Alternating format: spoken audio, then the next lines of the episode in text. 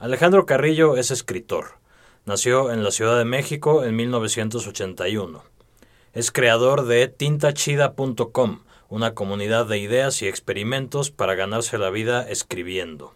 Su primera novela, Adiós a Dylan, ganó el premio Mauricio Achar Literatura Random House 2016. Vamos a escuchar un fragmento.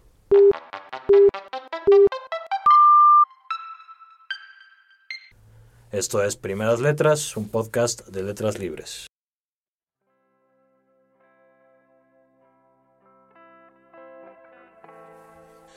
Obviously Five Believers, 333, track 13 del Blonde on Blonde, 1966.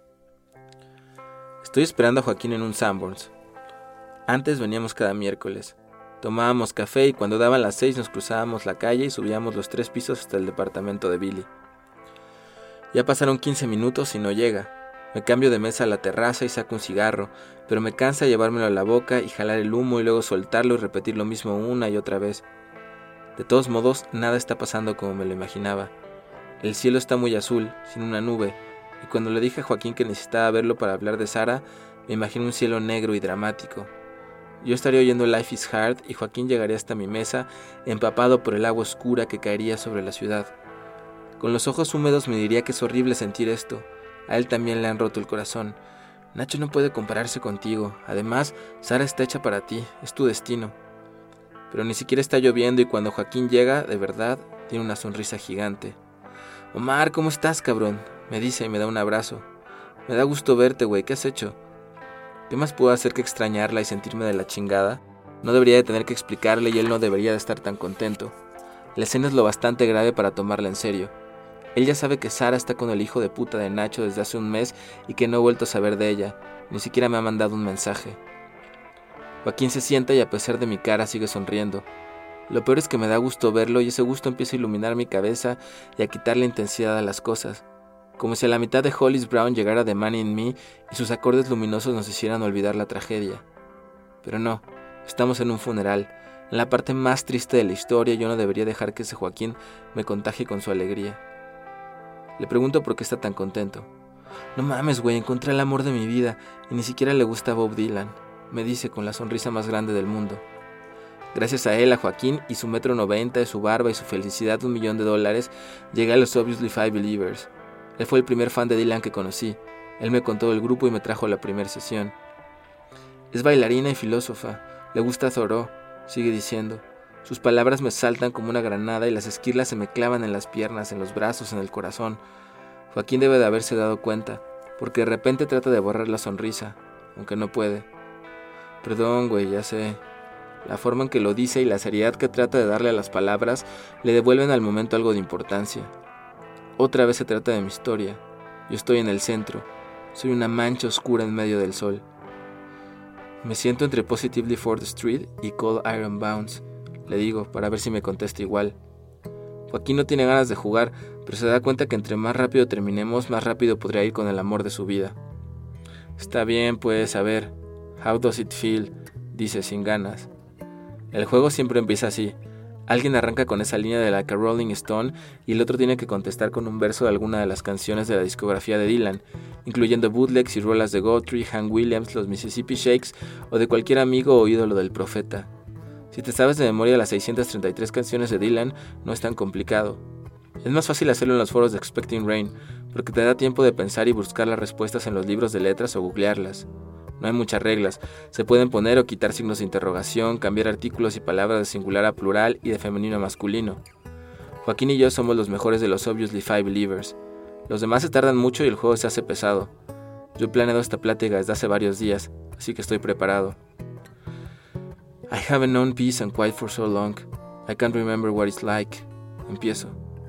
Joaquín se atora un poquito, pero encuentra el pedazo que estaba buscando. Something is happening here and you don't know what it is. Still, I wish there was something you would do or say. Le contesto muy rápido. To make her feel my love. Termino. Esperando que se dé cuenta de la forma tan chingona como mezclé Don't think twice y make you feel my love. Joaquín no dice nada le doy un trago a su café y muy a huevo me dice, I can't think of any just now. Can't believe these things will never fade from your mind. Y otra vez, encimándome, le contesto luego luego, She held me in her arms one time and said, Forget me not. Ya, güey, no chingues, ya no te hagas esto, me dice Joaquín, en lugar de contestarme con otra canción. Tú no hagas esto, solo es un juego. ¿O ya se te olvidaron las letras? No, güey, no se me olvidaron las pinches letras, pero... Pues entonces vas, güey, ándale. Le digo y Joaquín respira profundo y no dice nada por un rato. Yo tampoco digo nada, porque creo que a lo mejor sí ya se le están olvidando las letras porque está enamorado y le da pena admitirlo. I do not feel that good when I see the heartbreaks you embrace, dice finalmente y luego, por si fuera poco, You are sick of love, but you are in the thick of it. When you're gonna wake up. Verga, qué maestría. Esta vez soy yo el que me callo porque nada de lo que había preparado encaja en esa contestación tan genial. Le tomo mi café y busco en el archivo de letras de mi cabeza, pero no encuentro nada, a lo mejor porque no hay nada que decirle. ¿Qué, güey? me pregunta Joaquín. ¿Ya te rindes o qué? No, aguántame tantito. Joaquín me aguanta y yo escarbo hasta que encuentro algo que encaja y le digo, Maybe in another lifetime, one of toil and blood. Ya nos seguimos. Espero a que pase la mesera y le pido otra taza de café. Las manos me tiemblan, me quito la sudadera. El sol y el ruido de los coches cruzando la avenida me ahogan. Ya son cuatro meses, le digo en voz baja, como si solo me lo dijera a mí, pero quisiera que él también lo oyera. ¿Cuatro meses de qué? De cuando lo traje con los Obviously. Se me hace que desde ahí le gustó Nacho, le digo, convencido. Eso creo, aunque no me di cuenta ese día, y ahora solo lo supongo. Pero tuvo que ser ahí, porque no la volví a llevar a las sesiones. Seguro a Nacho también le gustó esa vez. Nos dio un aventón después de regresar a recoger la cartera que se le había caído cuando empezaron los madrazos. Pero Sara venía en el asiento de atrás y no sé, no me acuerdo que Nacho la estuviera viendo. A lo mejor no me di cuenta.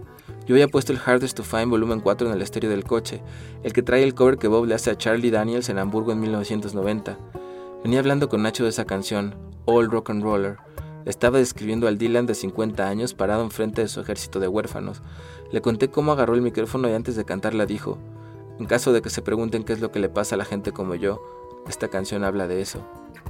Pensé que Nacho me ponía atención, porque decía que sí, moviendo su cabeza rapada. No sé, yo a lo mejor estaba tan clavado explicándole la letra que no me di cuenta que Nacho le guiñaba el ojo a Sara por el retrovisor. Pero no le pidió su teléfono. Se me hace que se aprendió la dirección y regresó unos días después y apretó uno por uno los timbres del interfón. ¿Sara? Estoy buscando a Sara. ¿La conoces? Joaquín pidió otra taza de café, aunque ya no tiene ganas, solo por tener algo en las manos, para no ser grosero, porque se ve que ya quiere dejar mis tonterías y correr a abrazar a su fanática de Thoreau. Pero es demasiado amable y en el fondo está preocupado por mí. Desde que conocí a Sara quise llevarla con los Obviously Five Believers. Quería que se quedaran tan deslumbrados como yo. Se iban a morir cuando supieran cómo se llamaba y se pondrían a contar historias privadas de Bob y Sarah Dylan, como si ellos mismos los hubieran espiado escondidos atrás del ropero en su casa de Woodstock pero no nos dio tiempo. Llegó el hijo de Billy y tuvimos que detener la sesión. Además, Erwin estaba de mal humor porque no habíamos llegado a las seis en punto. Billy me abrió la puerta y me dijo que me callara. Ya habían empezado. Con Sara de la mano caminé al cuarto que debería haber sido la sala, pero que no tenía sillones, ni cuadros, ni nada. El departamento de Billy era muy grande y con trabajos podía mantenerlo. Su mamá se lo había dejado antes de morirse. Billy acababa de cumplir 65 años. Tenía dos hijos ya grandes. Ganaba una miseria trabajando de mesero en una cantina del centro y lo poco que juntaba de propinas lo gastaba en comida y en copiar los libros y los discos de Dylan que comprábamos los demás.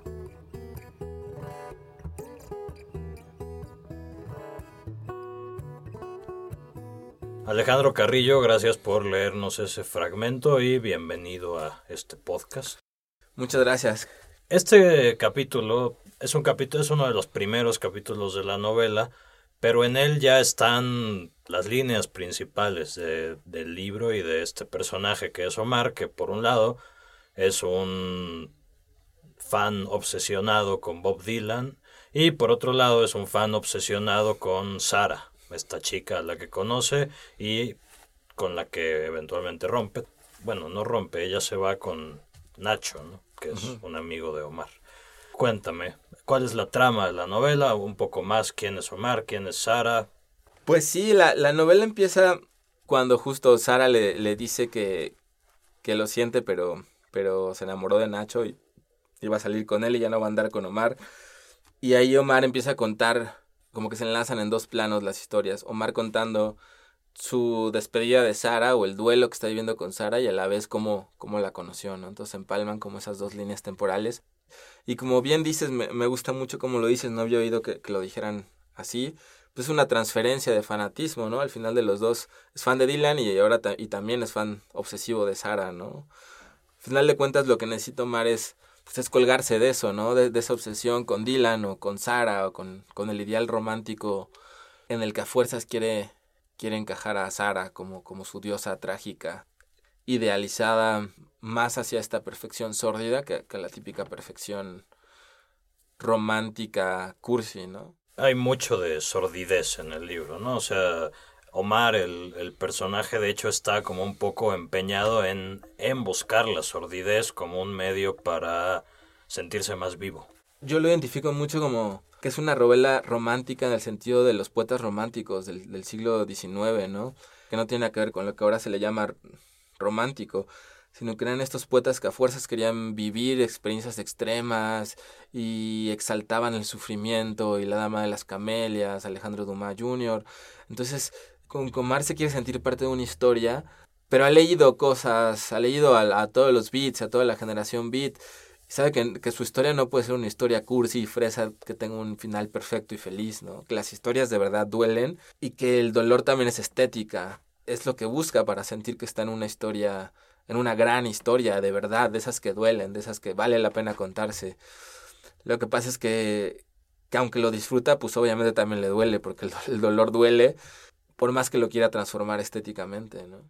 Y se ve, ¿no? Creo que en este capítulo, cómo Dylan le sirve a Omar, no sé si solo a Omar, tal vez a ti también, para describir todas estas emociones, todos estos sentimientos tan potentes de este primer gran amor que es Sara para él, ¿no? Sí, eh, es, es como, como el poder de las imágenes poéticas de Dylan, que le ayudan a encontrar su propia, su propia comunicación y su propia manera de decir las cosas. La ventaja de que sea Dylan es que a mí también me, ayuda el, el, el poder de la potencia poética de Dylan y de las imágenes, ¿no? cuando lo estaba escribiendo de pronto no sabía qué seguía en la historia y simplemente escogí una canción y me ponía a oírla varias horas y las mismas imágenes pues me iban revelando como qué pasaba, o sea, simplemente me clavaba y la voz y las imágenes. Entonces es como mantenerte en un estado de inspiración constante. La potencia poética de Dylan me, me daba para, para estar inspirado y para ir descubriendo cosas. Y también es un poco como una figura sustituto de una figura paterna. Para mí eso es la novela, es a veces los ídolos sustituyen a nuestros padres y, y nos hacemos lo posible por crecer a través de ellos, ¿no? Porque nos llevan del punto A al punto B, porque nos transformen, por moldearnos a su semejanza. Y también lo hacemos con los ideales, ¿no? Con el ideal del amor romántico, con el ideal del comunismo, con, con cualquier, con ismo. Es como aferrarnos a un conjunto de ideas sólidas y fuertes y decir, tengo que encajar ahí para crecer. Y lo que pasa es que después te das cuenta que pues que no puedes. O sea, sí te lleva a un punto, te saca de donde estás definitivamente, pero después ves que no encajas en ese molde porque, porque tú no eres eso, ¿no? Por más que quieras forzarte a hacerlo, empieza, llega un punto donde empieza a ser cortocircuito y no, no puedes hacer que enca encajar en esa pieza del rompecabezas. Y ahí es el momento interesante cuando justamente uno puede decirle adiós a, a sus papás reales físicos, a sus, a sus ídolos, ¿no? Y, y, y decir, ya no necesito como moldearme a semejanza de nadie más. ¿no? Y bueno, Omar está, como ya dijimos, obsesionado con la sordidez, piensa que la sordidez, que atravesar momentos duros es una manera de acercarse a la verdad.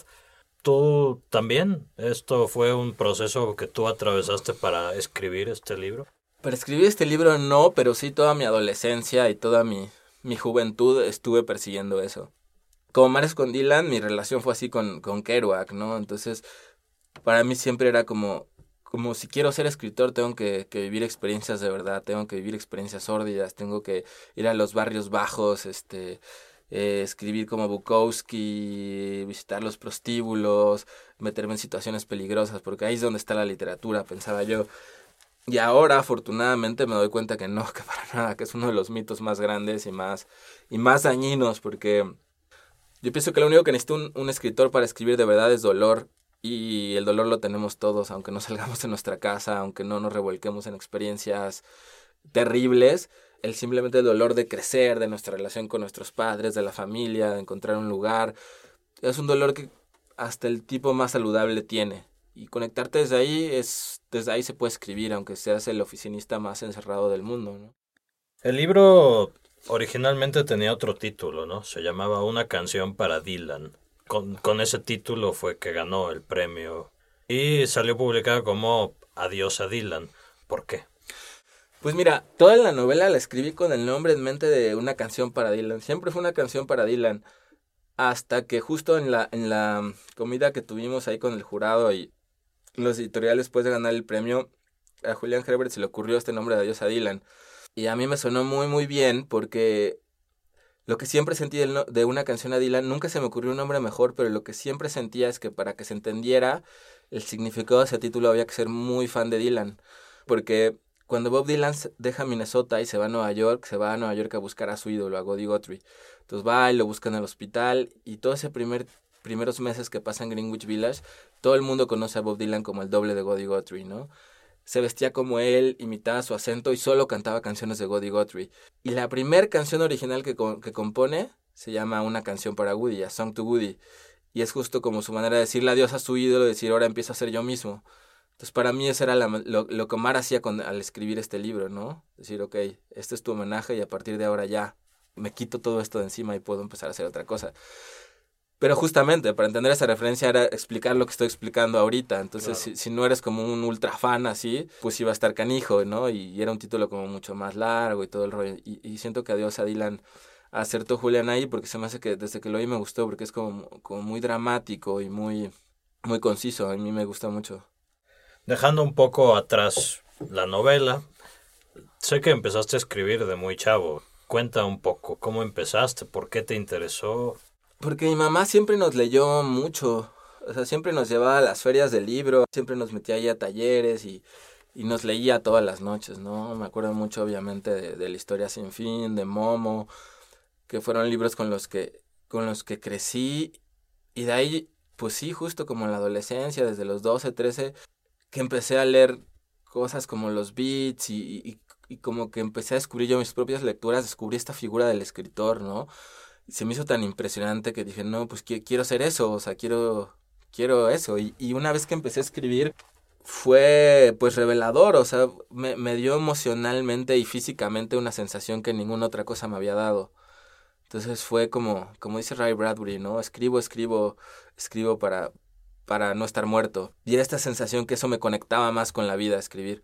Y de ahí pues me acuerdo igual que, en la secundaria, en la prepa, escribía mis cuentos y les sacaba copias y se los daba a mis compañeros y ahí los leían y los comentaban.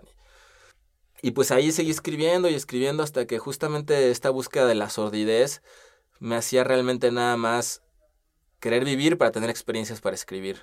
O era como el mayor leitmotiv y pues era bastante enfermo y me, me llevó a un estado así como de depresión muy gacho y muchas cosas. Y eso me hizo en ese punto de mi vida, como a los 21 o 22 años, romper con la literatura y decir, no, ya no quiero escribir, o sea, no, prefiero vivir que, que estar obsesionado de este modo. Me dejé de escribir como, pues sí, como unos 5 o 6 años, así me olvidé de eso por completo, hasta que vi que tampoco era una solución, ¿no? Más bien tenía que, que escribir, pero de un modo más saludable para mi vida, porque soltarlo tampoco era una manera porque porque me gusta mucho, o sea, es, es también parte de mi vida, aunque no de un modo tan enfermizo, y ahí fue cuando, cuando empecé otra vez a, a, retomarlo. Tienes esta página que se llama tintachida.com, donde se puede descargar este manifiesto de los escritores que solo quieren escribir. Son una serie de puntos. Voy a leer algunos y tú me, y tú me vas diciendo de, de, qué se trata esto. Para ser escritor solo necesito escribir.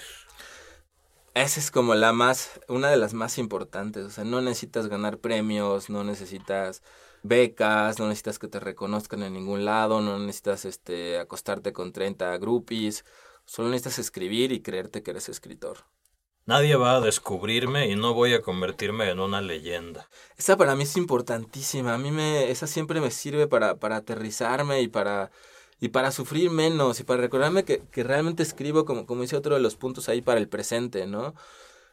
A mí esta idea me parece muy ridícula, esta idea que, que tienen muchos y que yo tuve muchas veces, decir, no, pues es que mi, mi nombre en un libro y, y que, que, perdure como legado para todos los tiempos y sentir que dejé algo en el mundo. O sea, es ridículo, o sea, si ni Borges va a quedar, o sea, ni Cervantes, o sea, en, en mil años o en tres mil años va a desaparecer, o sea, todos vamos a desaparecer y eso lo dice muy bien un poema de Eduardo Casar, ¿no? O sea, que, que, que el sol al final de cuentas va a explotar y todas nuestras, nuestras cosas de inmortalidad se van a ir junto con lo que se va a todo, ¿no? Escribo para, para el presente y para, para conectarme conmigo mismo. ¿no? Que tiene un poco que ver con este punto. Escribo para conectar y no para aislarme en mi pedestal. Igualmente, esta imagen del artista como rockstar que nos han querido vender últimamente, como, como los cantantes y los, y los literatos rockstars, el arte siempre estaba hecho para acercarnos unos al otros, ¿no? No, no para no para que alguien se subiera a un escenario y, y viera a todos desde arriba, de todos como, ay, estos güeyes, ¿no? Y todos así aplaudiéndolo, así como, ay, nuestro ídolo, ¿no? El, el, arte, además de un proceso interno, también nos ayuda a conectarnos unos con otros, a, conocer, a conocernos, a, a sentirnos menos solos. Entonces, ahí se me hace como una, una declaración básica. El ego no me sirve para escribir, escucho y aprendo. Esa es otra cosa, ¿no? Este otro mito de los escritores, de incluso de Salinger, ¿no? De, ay, no, yo no dejé que me cambiara ni una sola coma, ¿no? Me cambias una sola coma y me indigno y grito, pero ¿cómo te atreves a tocar mi obra y no sé qué? Creo que hay una diferencia entre, entre respetar lo que uno cree y lo que uno defiende y, y pensar que uno es un genio y que nadie puede haber ni te puede aportar algo que no mejore tu obra, ¿no? O que nacimos aprendiendo, o que no se puede aprender, o que, o que es imposible volverte escritor y en una escuela todas esas cosas me parecen ridículas. O sea, no sé cómo te vaya a ser menos escritor ir a, ir una escuela o tener clases con un maestro, ¿no? Para mí es fundamental aprender de los demás, porque te permite que, que profesionalmente no tengas un tope, ¿no? Que no tengas un tope de decir, pues ya lo sé todo, ¿no? Soy el genio del mundo y, y nadie sabe más que yo. O sea, a partir de ahí no puedes crecer. Y si sabes que no eres el mejor del mundo y que hay muchos mejores que tú y que pueden enseñarte, pues profesionalmente puedes ser todavía mucho mejor. Es por esto que tienes iniciativas como tintachina.com, que es como una especie de comunidad, según entiendo, para que la gente se lea, para que la gente comparta, como tal vez como una especie de taller en red o algo mm, así. No tanto, es más como una comunidad justo para, para descifrar cómo le vamos a hacer para vivir de escribir, ¿no? Somos como conejillos de indias para decir, a ver, ¿se puede vivir de escribir? Sí, no, ok, ¿se puede ganar un concurso literario? Pues voy, entro, hago cuentas cuánto invertí en mandar copias a todos los concursos, cuánto gané, shalala, shalala, y reporto a la comunidad, ¿no? Otro colega que a lo mejor es muy bueno para escribir en un montón de medios impresos y en revistas, ¿no? Y yo nunca he podido, entonces, oye, escribo un artículo de cómo le haces, ¿no? Y lo comparte con la comunidad, es justo como una comunidad en la que entre todos tratamos de defender nuestro oficio y decir, solo queremos vivir de escribir, no queremos vivir de otra cosa que nos haga ganar más dinero, o sea, queremos vivir de nuestro oficio y entre todos estamos viendo cómo le hacemos para, para lograrlo y también para escribir mejor, ¿no? También tienes este taller Pelea y Escribe, que prometes que a lo, a lo largo de dos años quien se meta a ese taller va a, a escribir una novela y a hacer cinta negra en kickboxing. Sí. Es una promesa muy, muy interesante. Estaba muy loco ese taller, pues sí salió porque yo me metí a, box y kickboxing hace como año y medio y, me gustó tanto que dije, o sea, creo que es una muy buena mezcla y que, y que a la gente le podría gustar. Y de pronto dijimos, vamos a hacerlo a ver si pega. Y, y hablé con, con mi maestro de kickboxing que, que tiene el gimnasio. Le dije, vamos a, vamos a arreglarnos a ver. Y empezó a llegar gente y, y pues está jalando, ¿no? Digo, altas y bajas, hay unos que se salen, otros que entran es un reto duro. Los, los, los chavos y chavas hacen exámenes cada tres meses de cinta negra. Y en la parte literaria trabajamos esto que es como lo que siento que escribo, que es la escritura de pelea. Y es lo que enseñamos también, ¿no? Que es esta escritura que es un símil entre, entre los deportes de contacto y la literatura, ¿no? Por ejemplo, eh, uno de los principios básicos de la escritura de pelea es el concepto de la lesión. Un boxeador cuando se sube al ring y que de pronto descubre que que el rival trae una lesión, lo que va a hacer es atacarle ahí, ¿no? Atacar las costillas que el otro se está cuidando y que le duelen. Y en la literatura, en la escritura de pelea, lo que hacemos es atacar con todo, pero nuestra propia lesión, lo que nos duele, y escribir desde ahí. No como en, en esta sotadez de los poetas malditos, de todo es terrible, el dolor y el dolor, sino más bien desde la postura del viaje del héroe, ¿no? De la batalla épica en el ring, ¿no? El que se suba al ring sabe que el box no es algo inofensivo, ¿no? los deportes de pelea y que puede, lo pueden hasta matar. Y yo pienso que el que escribe de verdad sabe que la literatura tampoco es inofensiva y que, y que uno, uno puede salir muy lastimado, pero al final puede salir muy, muy transformado. Alejandro Carrillo, qué bueno que viniste. Muchas gracias por venir al podcast. Muchas gracias, muchas gracias por invitarme y siempre es un placer estar hablando de todos estos temas por acá. Bueno. Y esto fue Primeras Letras, un podcast de Letras Libres. Pueden descargar otros episodios de Primeras Letras y del resto de los podcasts de Letras Libres a través de iTunes, de SoundCloud, de Stitcher o de cualquier otra aplicación para podcast que utilicen. Cuando lo hagan, por favor, no dejen de compartirnos sus sugerencias, sus comentarios, sus valoraciones. Gracias.